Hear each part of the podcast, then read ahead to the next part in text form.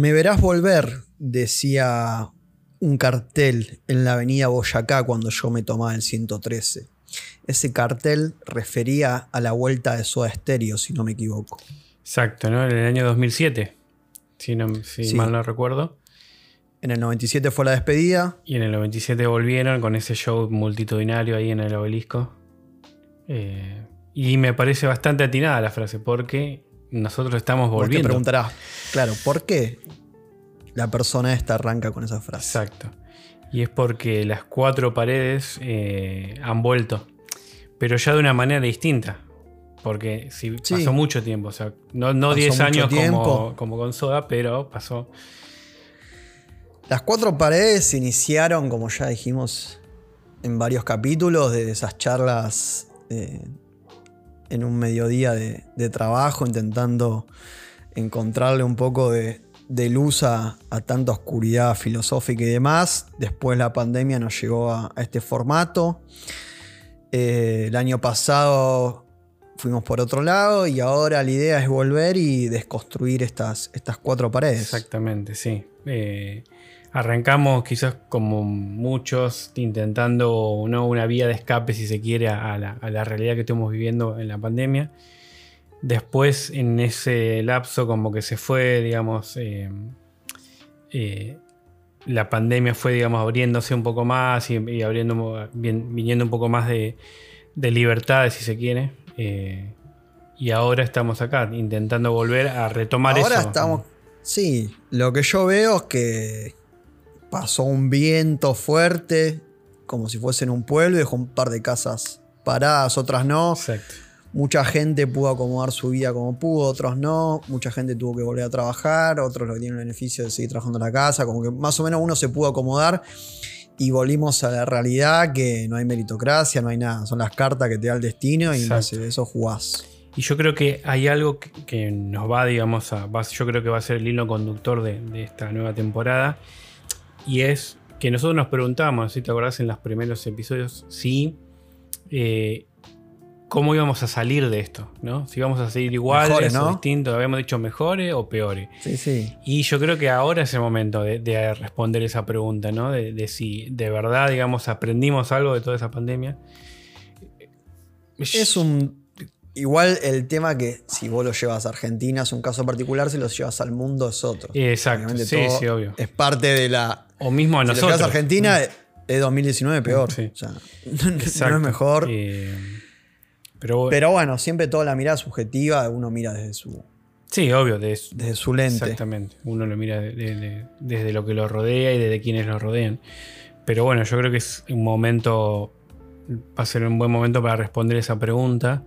Que Sí, quizás. lo que, lo que hablamos el otro día, que nos llama la atención, es you know, cómo se está la rutina, cómo se, se bloguea mucho YouTube, mucho TikTok y la romantización del el viaje del Roca de 14 horas.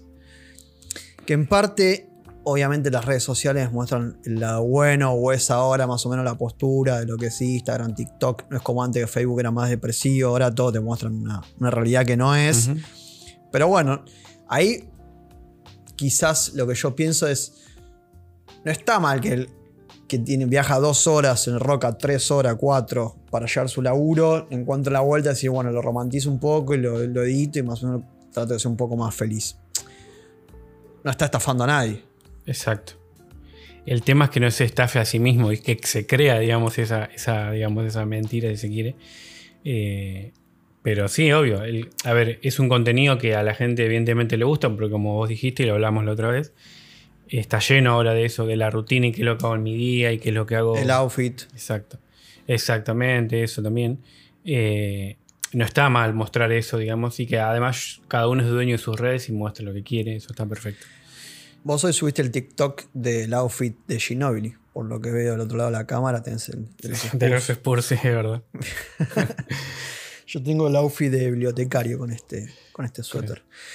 Pero bueno, la idea de esta, de esta vuelta es intentar poner luz en esas pequeñas cosas, hacer esto que, que nos gusta. Exacto. Y Y porque, a ver, el público también lo estuvo pidiendo, ¿o no? sí, sí, sí. mucha gente dice, no, me pidió tal, mi tía, o círculo íntimo, círculo íntimo, pero no. O sea, me han llegado mensajes de fantasmas del, Del pasado. del pasado, del presente, Sí, sí. amigos Sí. y amigues y gente de, de todos lados que, que han escuchado el programa estos años y le ha gustado y nos preguntaron por qué no, no estábamos haciendo.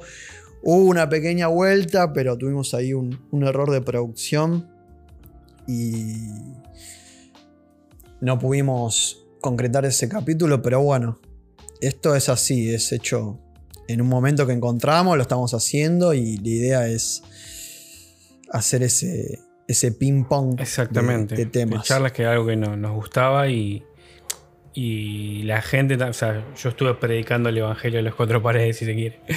Eh, a- y la gente que lo escuchaba y demás nos decía, che, está bueno, que eh, como que está bueno el feedback, digamos, ¿no? Igual yo haciendo un, Un mea una autocrítica, la segunda temporada fue muy lisérgica. Viendo los, los títulos y demás, pero bueno, ahora ha sido Sí, como la, Pero yo creo que la que la- estuvo buena. la espuma de salir. Exacto, pero estuvo bueno la, la dinámica que se terminó creando, me sí, parece. ¿no? sí. Eso estuvo bueno. Eh, pero bueno, yo creo que. Pero creo que no pasa el doping esa, la segunda Esa sí, temporada. no. La primera fue muy.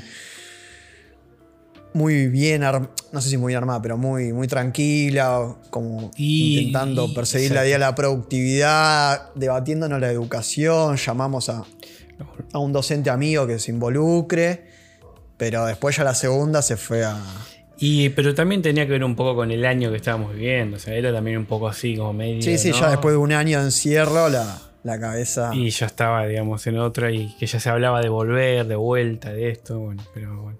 Entonces podemos decir que esta tercera temporada va a ser cuatro paredes más que nunca. Entre una primera muy seria y una segunda muy lisérgica, esta va a ser como, Y viste que. como ese balance justo. Es como las bandas, ¿viste? A veces te sacan un primer CD que es la rompe y después te sacan uno que es por ahí es el que más quieren, capaz.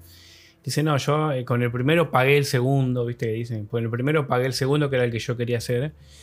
Y después ya, ¿viste? Como que le van encontrando el camino. Bueno, capaz que nosotros, si bien no nos pagaron, top. pero bueno. Como Top Gun. Exacto, sí. No, esto no lo hablamos fuera al aire. ¿Te gustó la segunda Top Gun? Eh, me gustó, sí, sí, sí. Eh, a ¿Sí? ver, no sé si más, más que la primera, pero tenía lo suyo. Pero cuando sube a la moto y eso. esa nostalgia, su- obviamente, de él cuando, Sí, cuando sí. saca la, bueno, La campera. y se pone ahí, obviamente, que sí. O sea, tiene todos los clichés yankee que a mí no me gustan.